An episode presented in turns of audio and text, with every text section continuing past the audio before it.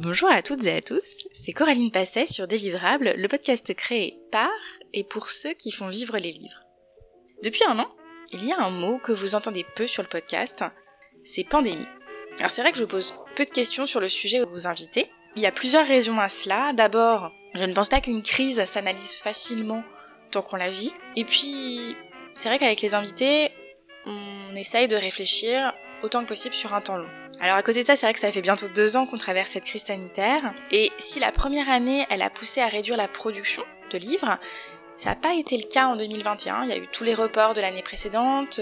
Je pense aussi l'optimisme de la profession, de l'interprofession face à, une activité en librairie euh, qui se passait très bien et un intérêt euh, massif manifesté par les lecteurs. L'année 2021 a été excellente pour le livre. On a fini l'année avec euh, des chiffres assez exceptionnels. Et en même temps, qu'est-ce que ça veut dire sur le terrain? Parce qu'aujourd'hui, on est en pleine rentrée littéraire, celle qu'on appelle communément la petite rentrée. Et pourtant, c'est la plus grosse rentrée d'hiver depuis 2015. C'est à ce jour euh, quatre auteurs publiés en janvier, déjà lauréats du prix Goncourt. Et donc, je me suis demandé qu'est-ce que ça veut dire concrètement sur le terrain? Qu'est-ce que ça veut dire d'être présent à cette rentrée littéraire pour un éditeur? Cette rentrée diffère-t-elle de celle de septembre Puisque là, comme on le voit avec autant d'auteurs euh, attendus en janvier, est-ce que finalement cette rentrée a un rôle différent de celle de septembre avant tous les prix de fin d'année? Comment on installe ces livres dans la durée? Comment on accorde un temps d'attention à l'ensemble de la production, à l'ensemble de la production qui nous paraît intéressante, pertinente, nécessaire par rapport à nos goûts? Donc pour répondre à ces questions, je vous propose d'écouter une série d'épisodes qui vous est proposée en partenariat avec Actualité pour mieux comprendre ce qui se joue en ce moment en librairie. Et pour commencer, je vous propose d'écouter Julien Delorme, directeur commercial à La Peuplade, une maison d'édition de littérature qui publie 11 à 12 titres par an. Mais je ne vous en dis pas plus. Belle écoute Bonjour Julien. Bonjour Coraline. Donc vous êtes directeur commercial Europe pour la maison d'édition La Peuplade maison d'édition québécoise de littérature et non maison d'édition de littérature québécoise, une différence de taille. Donc, installée dans le paysage littéraire français depuis 2018 et depuis 15 ans au Québec, La Peuplade publie 11 à 12 titres par an de littérature francophone ou traduite des pays nordiques. Vous avez vous-même été euh, éditeur relation libraire avant. Nous sommes en pleine rentrée littéraire d'hiver. Aujourd'hui, avec cette rentrée, on compte 545 euh, romans, ce qui est quand même euh, colossal. C'est le nombre le plus élevé de romans depuis 2015 euh, lors de cette rentrée d'hiver. On peut en partie l'expliquer peut-être aussi par l'avancée de certains titres sur une année d'élection présidentielle ou peut-être qu'on veut éviter des publications qui rencontreraient pas leur public en étant publiées en mars-avril, par exemple. Mais bon, ça interpelle et puis surtout, c'est à mettre, je pense, en perspective des publications à la peuplade. Qu'est-ce qu'elle représente, cette rentrée d'hiver à la peuplade? Et plus largement d'ailleurs.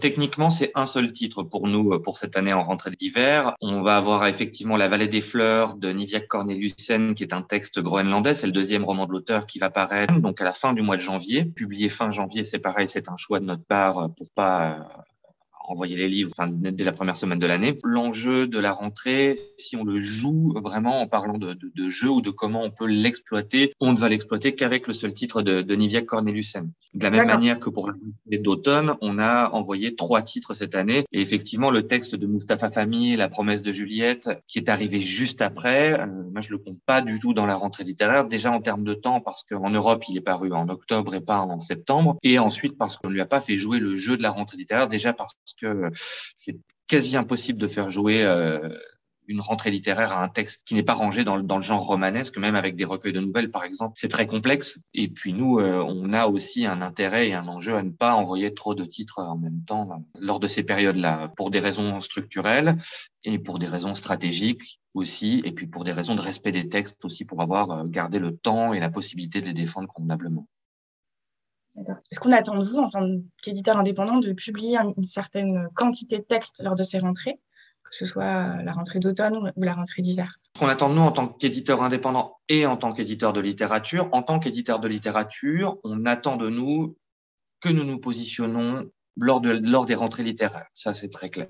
Le choix se pose hein, pour les éditeurs indépendants de savoir si on va exploiter cette période où, ben, comme vous l'avez dit, 545 livres là en janvier, euh, c'est énorme et ça peut être problématique en termes de visibilité. Et en même temps, ce sont des espaces justement où le temps de lecture, la visibilité sont accrus, notamment en ce qui concerne les premiers romans. Alors là, bon, pour, pour janvier de cette année, ce sera un deuxième roman et pas un premier roman, mais enfin voilà, c'est un temps qui peut être privilégié pour défendre un certain type de littérature et d'ailleurs pas le même en septembre qu'en janvier. On a remarqué que janvier était un créneau beaucoup plus facile pour défendre des textes plus littéraires et peut-être plus grand public en août et septembre, quand bien même euh, on a fait des choix littéraires. Après, en termes de contraintes, en tant qu'éditeur indépendant, alors comme vous l'avez dit, la maison a 15 ans, mais en France, elle n'est présente vraiment de manière diffusée, distribuée euh, largement et en termes de communication depuis quatre ans. Donc, on nous considère comme un éditeur indépendant de petite taille et jeune. Il y a une très claire incitation à ne pas publier trop, quoi. C'est-à-dire que trois même, c'était beaucoup pour nous pour cette rentrée. Alors pas tant auprès du public où on, a une image encore en construction et on n'est pas très connu, donc c'est pas le public qui va nous pénaliser, mais c'est surtout auprès des professionnels et de la manière dont on va travailler avec les libraires ou les journalistes euh, ces textes. Et hum, où se situe la limite, justement, quand on, fait le choix comme vous? D'être présent à la rentrée littéraire, ce qui est une attente Comment vous les défendez quand vous en avez plus, quand vous en avez moins? Comment ça se passe? Ben, L'enjeu, ce qu'attendent les libraires généralement d'un éditeur indépendant euh, comme La Peuplade, c'est un ou deux titres sur les périodes de rentrée littéraire. Deux titres, pour nous, ça fait encore plus sens parce qu'on défend à la fois des littératures francophones et des littératures traduites. Et donc, ça permet d'envoyer un titre francophone et un titre traduit. Sur janvier, par exemple, nous, l'enjeu, c'est vraiment de défendre un titre. Après, ce que ça change quant à les défendre, bah, il y a deux choses. Déjà, la première chose, c'est qu'on est une petite équipe. C'est alors cinq personnes maintenant au Québec, plus moi en Europe, plus un certain nombre d'acteurs en freelance extérieur, comme l'agence Tram qui gère nos relations presse. Et donc, bah, sur la communication en Europe, ça veut dire que on a euh, deux attachés de presse qui travaillent à temps partiel pour nous, plus moi qui travaille à temps complet auprès des libraires et tout ça. Donc notre capacité à mobiliser les libraires et les intervenants prescripteurs, elle est limitée par le temps et par l'énergie qu'on peut déployer. Bien évidemment, plus on va sortir de livres et plus cette énergie, elle va se diluer entre les différents titres. Mais le problème, c'est que l'attention que les gens vont porter à la peuplade, il va y avoir l'attention qu'un libraire ou qu'un journaliste peut porter à un éditeur. Et puis après, vont rentrer en jeu ses goûts personnels ou ce qu'ils considèrent comme étant des enjeux. Défendre un seul titre, ça peut être très bien, mais il faut un titre qui fasse suffisamment de consensus pour se dégager très largement auprès des libraires. Avoir plusieurs titres, ça veut dire que chacun, chacun des prescripteurs avec qui on va travailler va pouvoir choisir en fonction de ses affinités et de ses goûts. Donc il y a des avantages et des inconvénients. Là, par exemple, on a une rentrée euh, littéraire de septembre qui s'est très bien passée pour nous. On avait trois titres, donc Tableau final de l'amour de Larry Tremblay et Les ombres filantes de Christian Guépoliquin en littérature francophone, et puis La pêche au petit brochet de Joanny Carilla euh, en littérature finlandaise traduite. On a des libraires qui ont choisi de défendre l'un des textes plutôt que les deux autres, mais c'est la première fois, et ça c'est le signe qu'on s'installe dans le paysage et qu'on est reconnu pour la qualité de nos textes, certains libraires ont décidé de défendre deux de nos trois textes.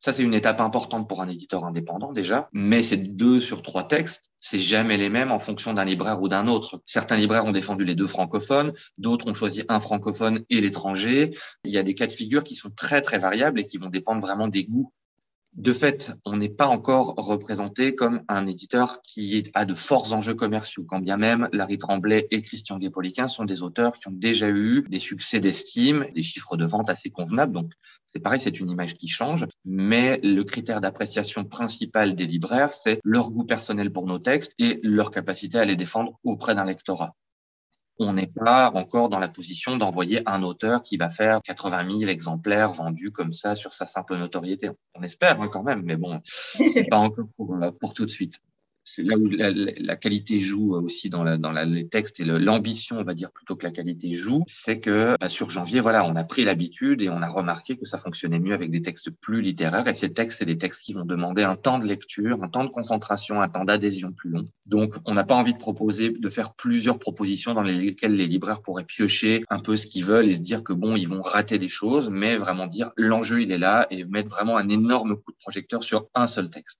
Et là, vous avez fait le choix en janvier euh, de proposer de la littérature traduite. En septembre, vous aviez deux auteurs euh, québécois, donc un en littérature traduite, vous venez de le dire. C'était un choix que ce soit la littérature traduite en janvier. C'est aussi le, jeu des, textes qui étaient prêts. Comment ça s'est décidé?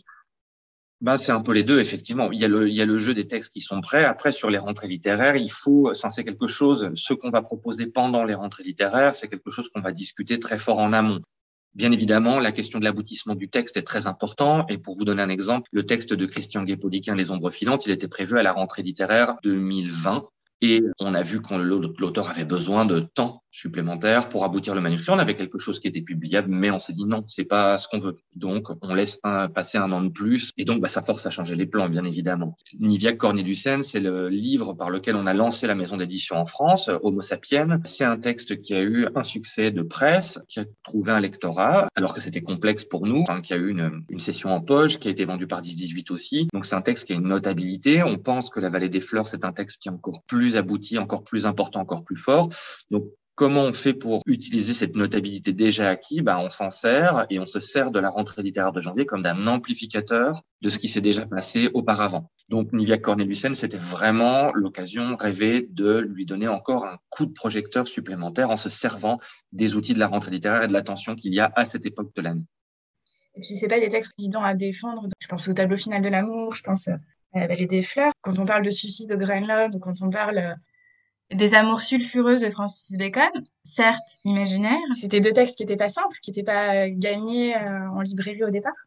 Non, c'est pas c'est pas simple. Alors c'est pareil, il faut faire attention à toutes ces prédictions autoréalisatrices. On aime bien euh, ressasser dans les dans les métiers du livre, les nouvelles ça fonctionne pas, les textes dépressifs les gens ne veulent pas, etc., etc. Bon, en même temps, là, on a un texte qui vient d'être lancé qui s'appelle Anéantir par Michel Houellebecq, qui est pas la chose la plus joyeuse du monde. Oh, c'est faire un, succès en librairie. La rentrée 2020, euh, c'était Yoga de Emmanuel Carrère. C'est quand même un texte sur la dépression et le yoga. C'était pas gagné d'avance et pourtant ça fonctionne. Les recueils de nouvelles, on nous explique que ça ne fonctionne pas et pourtant il y a une dizaine d'années, euh, un peu plus d'une dizaine d'années, quand Anna Gavalda s'est lancé, c'est un recueil de nouvelles euh, au dilettante qui n'est pas un gros éditeur avec des masses de moyens qui fait un succès de librairie. Donc bon, les prédictions, euh, il faut prendre avec des pincettes. Ensuite, encore une fois, on reste encore sur des enjeux qui, par rapport à la grosse édition, par rapport à des éditeurs de groupe qui ont une très forte audience, sont modestes pour l'instant, même si on espère faire plus, bien évidemment. Il faut voir que notre meilleure vente en France, c'est un texte qui a fait 7500 exemplaires, c'est Ténèbres de Paul Kavzak. Alors quand on rajoute les textes, les, les ventes québécoises, on est à 22 000 exemplaires, ce qui est un très bon chiffre. Pour l'instant, on a encore des attentes modestes pour nos ouvrages. Tout ça, c'est des questions d'échelle dont on pourrait reparler aussi, parce qu'en fonction d'un éditeur ou de l'autre, 7500, ça peut être un bid ou un très bon chiffre. Quoi. Donc, euh, Mais du coup, comment on, fait pour euh, contribuer à cette bibliodiversité? Je crois que c'est un peu aussi euh, l'enjeu en littérature, avec la peuplade, avec d'autres maisons d'édition, sans nourrir la surproduction, qui est quand même aussi un sujet dont, on parle de plus en plus. Là, on en parle avec le nombre de romans qui ont été publiés, que ce soit en septembre ou en janvier. Comment procéder? C'est un terme que j'ai beaucoup utilisé, bibliodiversité, et c'est un terme dont je me méfie énormément désormais parce que je trouve qu'on l'utilise un peu à tort et à travers sans savoir vraiment ce que ça recouvre. La bibliodiversité, il y a plusieurs choses. Le travail d'un éditeur, c'est bien évidemment de trouver des bons textes et de les défendre, de trouver des voix singulières et de les défendre, et c'est notre ambition depuis 15 ans. La maison s'est créée autour de ce propos. Après, est-ce qu'un texte parviendrait à vivre si la maison d'édition qu'il publiait ne l'avait pas publié? Est-ce qu'il trouverait place ailleurs? Comment? Etc. Il y a plein de textes, il y a plein de gens, il y a plein d'éditeurs qui arguent la bibliodiversité pour expliquer ce qu'ils font, mais finalement publient des textes qui pourraient trouver leur place dans plein d'autres maisons d'édition. Donc ça, c'est un piège aussi. Cette notion de découvreur de talent, par exemple, moi, c'est quelque chose dont je suis très heureux pour la maison d'édition, mais c'est aussi un piège rhétorique. Là, en l'occurrence, Nivia Cornelussen, ou par exemple, ce qui est arrivé avec euh, Johannes Nielsen et les collectionneurs d'images qu'on a envoyés l'année dernière en avril, c'est des textes qui proviennent de zones géographiques qui sont assez peu observées. Mmh. Les littératures scandinaves, les littératures nordiques, c'est très observé, bien évidemment, mais finalement, le Groenland ou les îles Féroé, c'est pas un endroit où on va régulièrement. Encore une fois, on n'est pas les seuls tricheurs. Hein. Grasset avait euh, publié un texte féroïen un an avant qu'on le fasse, un premier roman qui s'appelle L'île. Voilà, donc le travail de, défrichage, de repérage de jeunes auteurs, de nouvelles voix. Euh, ben voilà, là l'exemple qui me vient, c'est c'est Grasset quoi. C'est pas une petite maison d'édition, c'est pas une maison d'édition indépendante, mais c'est une maison qui en littérature étrangère fait un excellent travail. On a cette dimension là avec les Québécois, mais c'est pareil, il serait faux de dire qu'il euh, n'y avait pas de Québécois publiés en France avant. Il y a plusieurs auteurs québécois qui ont été publiés ou dans des maisons d'édition françaises ou dans des maisons d'édition québécoises, puis repris par des maisons d'édition françaises ou publiés directement par des maisons d'édition québécoises comme les éditions du Boréal qui sont diffusées, distribuées en France depuis plus de dix ans. En revanche, là où ça va faire la différence, je pense, pour un éditeur, c'est dans la question de la sensibilité, de l'agrégation des textes, de comment on les défend, de comment ils se répondent les uns avec les autres. Et c'est là où moi je trouve qu'on a une unicité et c'est là un travail que les éditeurs ont beaucoup de mal à mettre en avant habituellement. C'est pas nécessairement parce qu'un éditeur existe que ce texte-là va arriver à la publication, mais c'est ce texte prend place dans un processus général et qui va faire que les textes vont se répondre les uns les autres. Il y a la préoccupation à la peuplade de publier des premiers romans. Il y a la préoccupation à la peuplade de découvrir des nouvelles voies nos choix en littérature étrangère comme en littérature québécoise, ils sont pas, c'est pas exclusif, mais ils vont aller vers la découverte d'auteurs de 25, 35 ans qui vont parler qui vont mettre en fiction notre réalité contemporaine avec mais c'est ça, encore une fois, ça peut être la manière de se décrire d'une dizaine, d'une vingtaine, d'une cinquantaine d'éditeurs indépendants. Là où ça change tout, c'est sur la question de la sensibilité. Mais cette sensibilité-là, elle n'est pas explicable par des éléments euh, rationnel, on va dire. Euh. Et puis c'est pareil, on peut dire qu'on a une sensibilité, mais finalement le meilleur moyen de rendre compte de cette sensibilité, c'est de voir les textes se répondre les uns avec les autres. Et par exemple là, La vallée des fleurs de Nivia Corneliusen, ça résonne avec tout un tas d'autres textes du catalogue, que ce soit, euh, pour citer le premier roman francophone, euh, Les falaises de Virginie Champlain qu'on a publié il y a deux ans. Ça va parler avec Liminal de Jordan Tannehill, un roman canadien anglophone qu'on a publié il y a deux ans et demi à la rentrée. Ça va parler avec, d'une certaine manière, avec Ténèbres de Paul Kavzak ou Tableau final de l'amour par un portrait sans concession de la réalité sur un objet qui peut être à la fois très romantique et en même temps dont l'auteur ou en l'occurrence l'autrice va retirer tout le romantisme pour en faire quelque chose de très, de très puissant et parfois même de très brutal dans la manière d'aborder la réalité. Enfin voilà, c'est là où euh, il y a la, la singularité, je dirais. La question de la surproduction, bah voilà, de ma précédente réponse, c'est qu'est-ce qui rend légitime l'arrivée d'un texte dans un catalogue d'éditeurs. Après, euh, voilà, ça, on, on, parle de sensibilité et c'est très beau et c'est très bien et c'est fondamental, c'est même la base. On n'est pas dans une position où on peut être un éditeur de coûts littéraires et ça n'a aucun intérêt pour nous, qui plus est quoi. En revanche, réfléchir à la commercialisation d'un texte, à sa réception, euh, ça c'est fondamental et c'est la grosse partie de mon travail. C'est-à-dire que direction commerciale, c'est pas juste regarder des chiffres et se dire comment on va comment on va mettre des billets dans notre coffre-fort à la fin de l'année, même si ça relève bien évidemment de ça. Hein, l'argent c'est le nerf de la guerre. C'est surtout euh, quelle est l'espérance de ce texte? Est-ce que ce texte peut trouver un lectorat? Et si oui, comment on le touche? Et quelles sont les stratégies qu'on va mettre en place pour que ce texte arrive au bon endroit, voire déborde là où on l'attend pour trouver un nouveau lectorat? Et vous parliez de tableau final de l'amour qui n'est pas un texte évident. Pour moi, c'est vraiment une réussite ce texte dans le sens où on a touché exactement là où on savait qu'on allait toucher le lectorat et en même temps, le texte a trouvé un lectorat plus large au final. Pour part, ça, ça vient de notre effort et pour part, c'est euh, quelque chose qui s'est produit naturellement par le jeu un peu de rhizome en passant d'un libraire à l'autre, par le bouche à oreille, euh, par la communication et les médias. En fait, la surproduction, pour moi, n'est pas un problème à partir du moment où on garde en tête la jonction de ces deux piliers sur lesquels on doit construire un catalogue d'éditeurs, à savoir une sincérité, une sensibilité, d'une part, et un réalisme économique, d'autre part. On pourrait envoyer cinq titres à la rentrée littéraire, mais on voit bien que si on en envoie cinq, il y en a trois qui se plantent, ou au moins deux qui se plantent, et qu'on n'aura pas le temps de faire le travail correctement. Donc la surproduction, c'est aussi envoyer un certain nombre de textes à la mesure de la taille de la maison d'édition. Et ça concerne euh, la peuplade, mais ça devrait aussi concerner un peu plus euh, les éditeurs de groupe. Quand euh, certains éditeurs, dont je citerai pas le nom, envoient 30 textes français sur la rentrée littéraire de, janvier, comme c'est le cas cette année, quelles sont les capacités réelles de cet éditeur à défendre ces textes-là et quel est le temps perdu à défendre un texte qui va être imprimé, qui va être envoyé en librairie et finalement sur lequel le travail ne sera pas suffisamment conséquent pour l'amener à lecture? Qu'est-ce que ça aurait fait en termes de vente si ce temps de travail-là avait été mobilisé sur un autre texte sur lequel il y a déjà eu du travail et que ben, voilà ce, ce mini temps de travail-là perdu, on va dire, bénéficier à un autre ouvrage. Quand on parle littérature, on parle souvent roman. D'ailleurs, vous en avez un peu parlé tout à l'heure et vous avez ouvert sur, d'autres choses et d'autres euh, textes, d'autres typologies de textes que vous publiez à la Peuplade. La littérature, c'est bien sûr plein d'autres choses. C'est euh, la narrative non-fiction qui se développe et, puis c'est aussi la poésie. Euh, c'est d'ailleurs sur la poésie que la Peuplade s'est développée au départ. Vous pourriez nous, nous en parler un petit peu de votre vision de la littérature et de la rentrée littéraire qui justement met un peu le, un coup de projecteur sur les romans, alors qu'en fait c'est un aspect parmi d'autres de la littérature en fait, euh, pour moi, la rentrée littéraire, ce n'est pas du tout un événement littéraire, c'est un événement commercial. Que ce soit la rentrée de janvier ou la rentrée de septembre, ce sont des moments, des temps commerciaux. On va pas envoyer forcément nos meilleurs textes euh, d'un point de vue littéraire à la rentrée littéraire. C'est pas une question de qualité, c'est une question de moment. Encore une fois, hein, par exemple, l'année dernière, on a publié Les collectionneurs d'images de Johannes Nielsen, qui pour moi est un immense texte de la littérature et une des plus belles choses qu'on ait au catalogue de la Peuplade, et c'était en avril.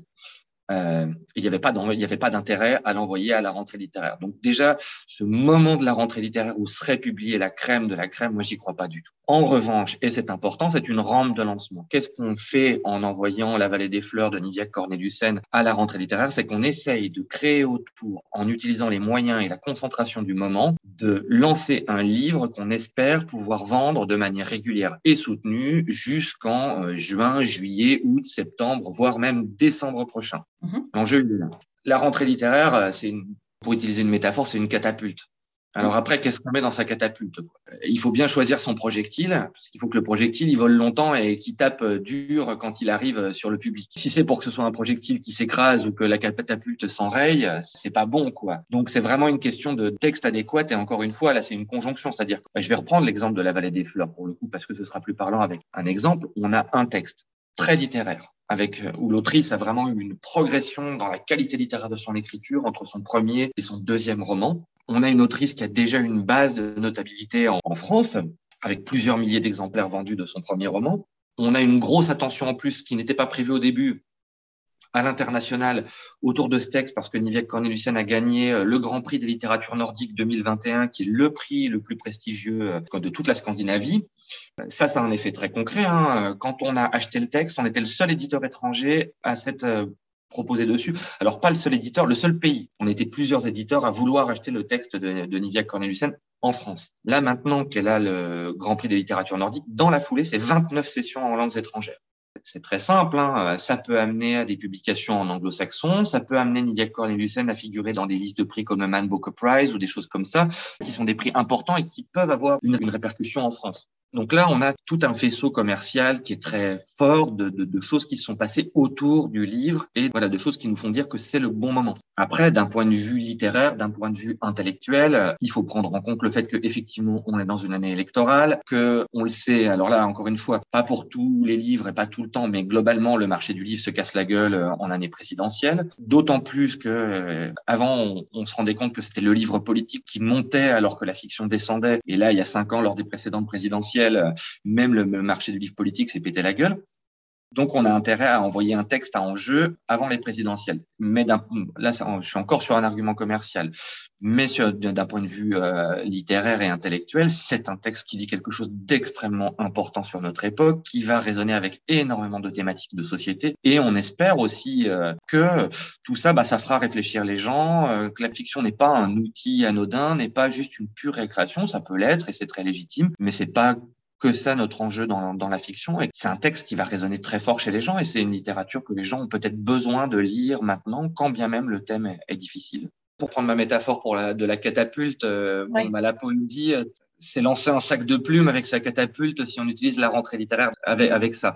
Donc c'est pas pour moi c'est pas le bon moment. Euh, c'est pas que et encore une fois c'est pas que la poésie est moins importante et tout. Hein, c'est que d'un point de vue commercial l'outil est pas adapté à ce type de texte. Et c'est vrai qu'on va sortir très peu de poésie dans les temps de rentrée littéraire. Là par exemple cette année on a sorti des romans en août et septembre et puis en octobre et novembre un journal poétique, un texte de poésie et euh, un essai littéraire. Là de la même manière cette année on va sortir un roman en janvier, roman en février et en mars-avril il y aura un roman et un recueil de poésie en mars et un roman et un recueil de poésie en avril.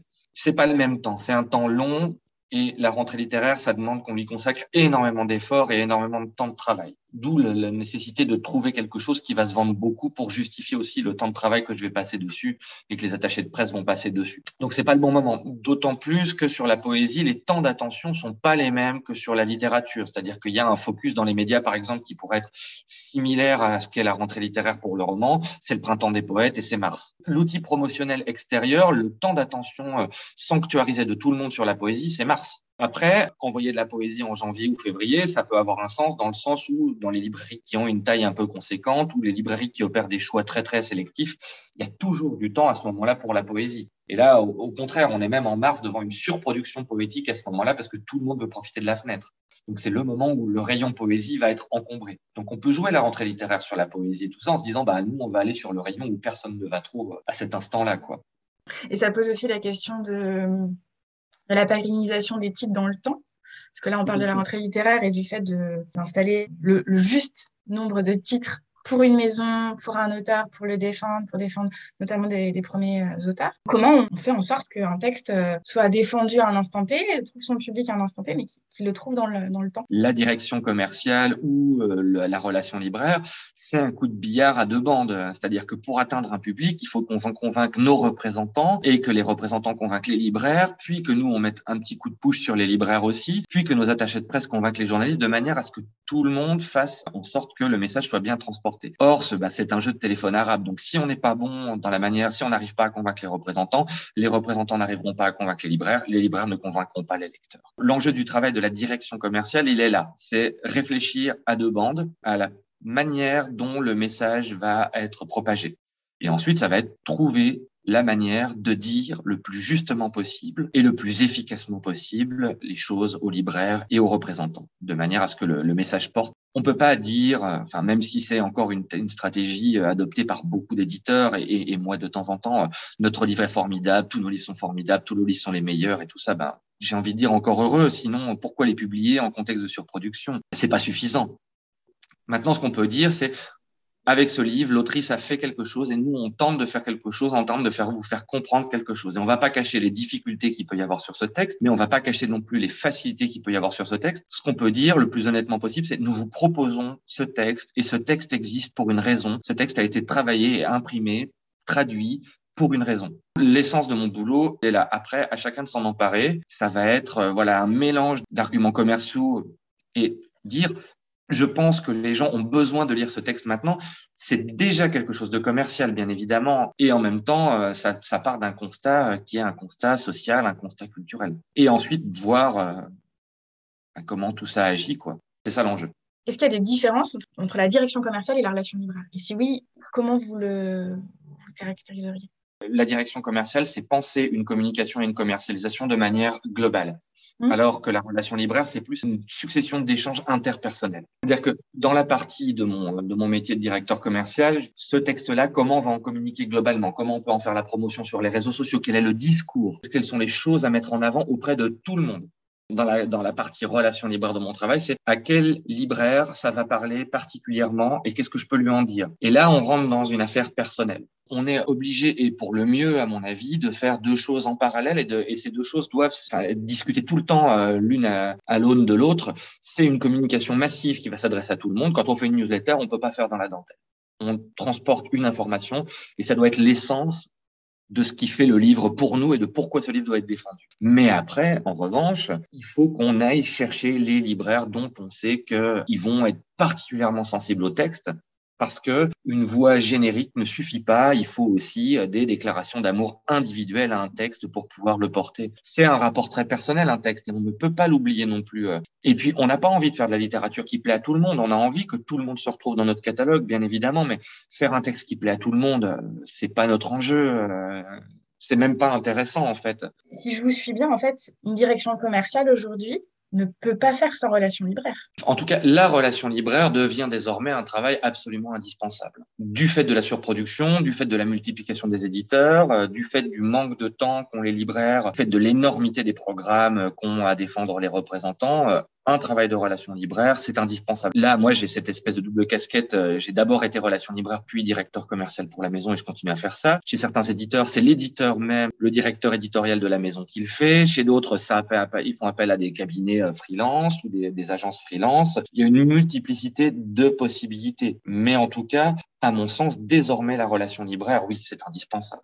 C'est vraiment indispensable. Et de manière plus générale, on a une euh, fin d'année compliqué euh, avec MDS. Est-ce que vous pensez que ça traduit un problème systémique sans forcément revenir sur le, ce que ça a impliqué entre la distribution et la librairie euh, Est-ce que ça traduit quelque chose de plus profond qui sera amené à se reproduire et que finalement on pourrait éviter par des fonctionnements différents?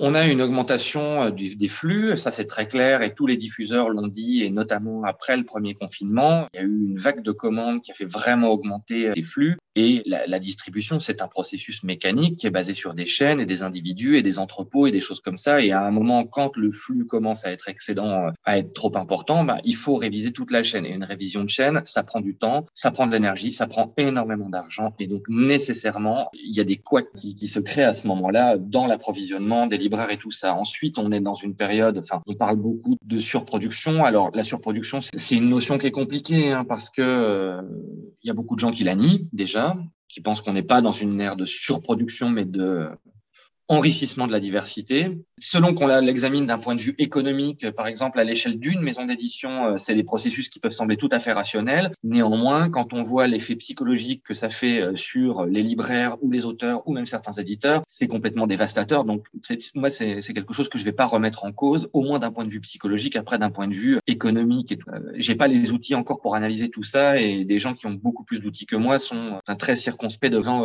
la manière d'examiner cette notion-là. De fait, le nombre de titres en tout cas, augmente. Ça, c'est clair et net, notamment en période de rentrée littéraire ou d'enjeux, d'enjeux économiques.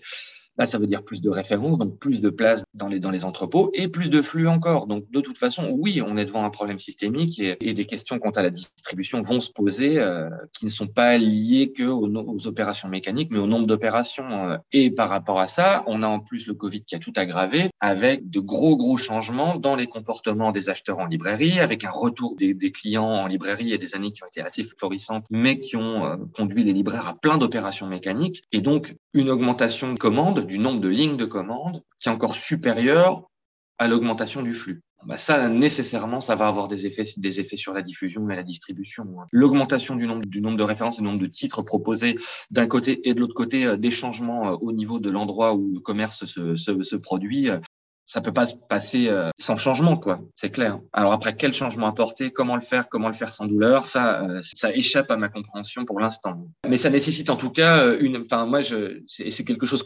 avec lequel je tanne mes collègues et partenaires de travail depuis un an. Je pense que là, il faut qu'on arrête de discuter à l'intérieur des corporations pour se retrouver tous ensemble autour d'une table pour discuter du système tel qu'il est, parce que qu'il soit bon ou qu'il soit mauvais, c'est un système qui s'est créé sur des bases vertueuses. Ça, c'est pareil, c'est pas à remettre en cause. Ce qui est maintenant a largement évolué de, par rapport à ce qu'il était il y a 40 ans au moment de la, loi sur le prix unique et puis vraiment de la mise en place des, des diffusions et distributions déléguées euh, dans les années 70-80. Mais ça mérite d'être discuté en tout cas très sérieusement, très clairement et pas seulement entre libraires d'un côté, entre auteurs de l'autre, entre euh, éditeurs d'un troisième côté, puis entre structures de diffusion-distribution d'un quatrième. Il faut que tout le monde se retrouve autour de la table parce que là, il y a des incompréhensions majeures dans la manière dont, dont ça parle. Moi, ce que j'ai vu de cette affaire MDS et de la manière dont euh, on a communiqué autour, c'est que, et ça, me confirme quelque chose que je ressens, c'est que personne ne connaît le travail de ses partenaires et de ses prestataires. Les libraires et les éditeurs ont beaucoup de mal à se figurer comment fonctionne une diffusion-distribution. Les éditeurs ont beaucoup de mal à se figurer comment fonctionne la librairie et les libraires ont beaucoup de mal à se figurer comment fonctionnent les éditeurs. Et ça, c'est un enjeu très important pour moi du métier de relation libraire de faire comprendre aux éditeurs quelles sont les contraintes des libraires. Et on ne peut pas gueuler à chaque fois que quelque chose va mal en disant c'est la faute des libraires. Et les libraires ne peuvent pas gueuler à chaque fois que quelque chose va mal en disant c'est la faute de la diffusion ou des éditeurs. Donc maintenant, on a un certain nombre de processus qui sont en place, qui sont liés, qui sont systémiques, qui sont liés au système, au mode de communication et de commercialisation du livre. Et parfois, c'est juste la faute de personne mais on est, c'est juste des, des, implications systémiques. Et ce système, on ne peut le discuter que tous ensemble autour d'une table en posant ce qu'on veut, ce qu'on a, qu'est-ce qu'on change? Mon bémol le plus important par rapport à la, la diffusion-distribution actuelle, c'est que c'est un, c'est devenu pour certaines, pour une certaine partie un mur entre les éditeurs et les libraires. Et c'est difficile pour les éditeurs de comprendre les libraires et pour les libraires de comprendre les éditeurs parce qu'ils n'ont plus été pendant très longtemps au contact les uns des autres au-delà du Covid, hein, de manière plus. Depuis longtemps, par le principe, et puis parce que c'est facile aussi pour les éditeurs de dire bah, ma, diffusion et ma distribution, je la délègue à un spécialiste de cette question, donc je ne vais plus m'emmerder à aller voir les libraires. Il, faut, reprendre les choses dès le début. Euh, encore une fois, comme je le disais, l'activité d'un éditeur, c'est réfléchir à la fois à sa proposition culturelle, à sa proposition commerciale. Je suis pas un grand amateur de l'économie de marché et du capitalisme, mais on est dans un système qui fonctionne comme ça, et même. Euh, enfin, les, des maisons d'édition, je vais me faire taper dessus par, par quelques copains, mais même des maisons d'édition engagées, elles jouent de ce système d'économie de marché. Elle joue le jeu en partie, pas toutes complètement, mais au moins en partie, euh, bien évidemment. Oui, parce que refuser un certain nombre de sujets, c'est de toute façon devoir reconstruire plein de choses. De toute façon, passer par un système de diffusion et de distribution euh, industrielle comme on l'a en France pour des grands, mais pour des petits aussi. Hein. Je parle d'industrie, euh, c'est qu'il y a une chaîne à un moment, quelque part, qui met les livres en paquet pour les envoyer aux libraires. Et ça, ça concerne aussi bien Hachette que les belles lettres, Pollen ou Harmonia Mundi. Donc, du plus gros à, à ceux qui sont un peu alternatifs ou de taille moyenne ou de taille petite en fonction de, comment on peut, on peut les décrire. Mais ça reste un processus industriel, très clairement. quoi. Et à partir de ce moment-là, ce processus industriel, il est basé sur une chaîne mécanique, il est basé sur une chaîne économique qui est celle de l'économie de marché, malheureusement.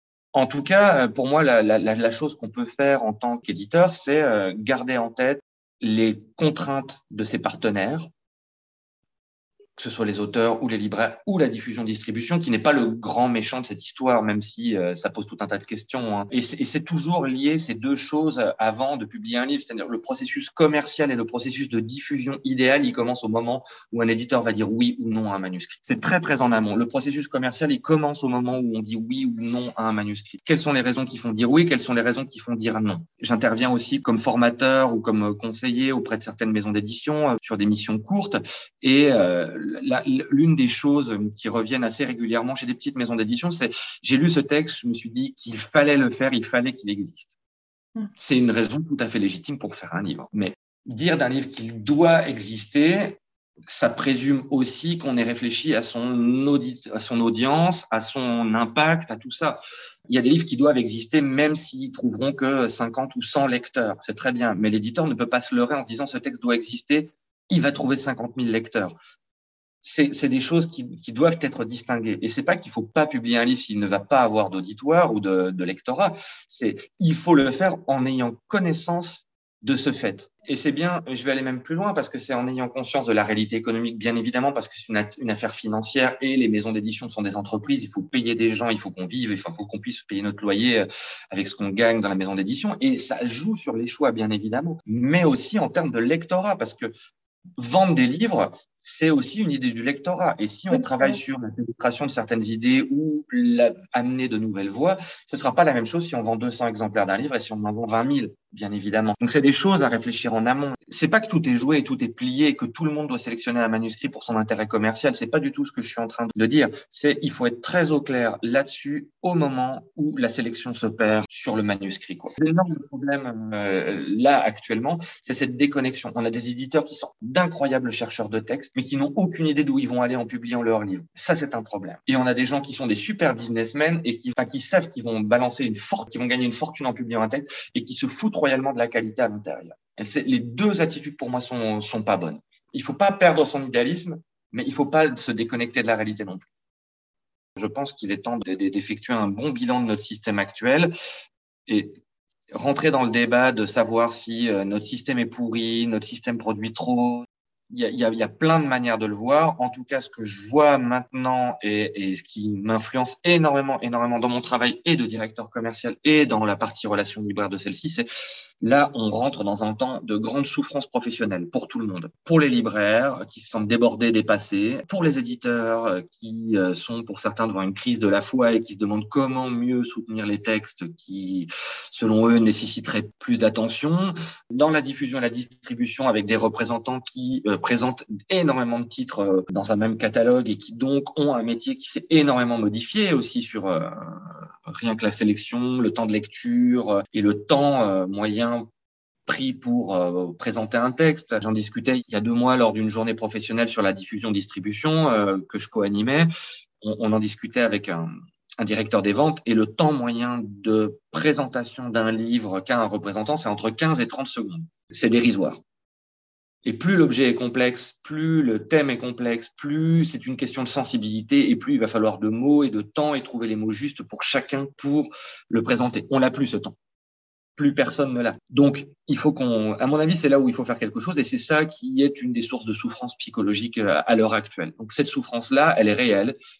Je veux pas paraître relativiste sur la question de la surproduction, c'est juste que je veux pas dire de conneries dans le sens où ça implique de voir le problème sous plein d'angles. Un angle euh, un angle économique, un angle logistique, et que je maîtrise pas tous ces angles-là. Donc c'est une notion sur laquelle j'ai des idées, mais elles sont pas euh, suffisamment abouties et intéressantes intellectuellement pour que pour qu'on avance dessus. En revanche, la question de la souffrance psychologique que ce phénomène induit, elle est très claire, très nette, et c'est là là il faut faire quelque chose.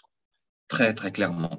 Donc à partir de ce moment-là, et ça ne peut passer que par une discussion, quoi. Déjà parce qu'une souffrance, une souffrance au travail, ça se parle, ça se dit avant de pouvoir lutter contre. Et une fois que ça se dit, ben, on voit ce qui peut la provoquer et on peut, par un jeu de questions, on va se dire pourquoi cette souffrance, pourquoi ce processus, pourquoi ceci, pourquoi cela. C'est là où on va pouvoir mettre des mots, déplier le système et éventuellement agir dessus, avoir un moyen d'action dessus.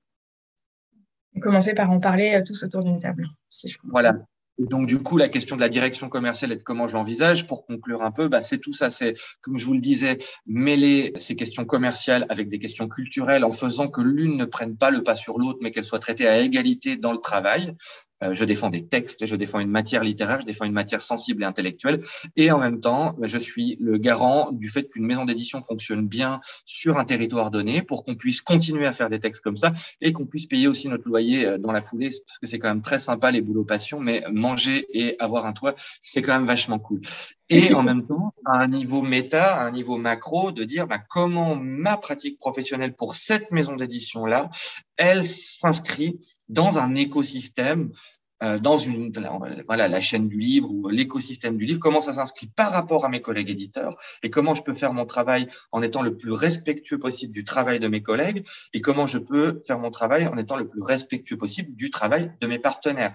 Et ça va vite avec la relation libraire ou la direction commerciale de saboter les efforts de la diffusion et de saboter les efforts de représentants qui font bien le boulot par incompréhension de leur propre travail. Et de la même manière avec les libraires, il faut que je sache comment les libraires travaillent pour que mon travail soit pour qu'il soit le plus efficace possible, il faut qu'il soit aussi le plus respectueux possible des libraires.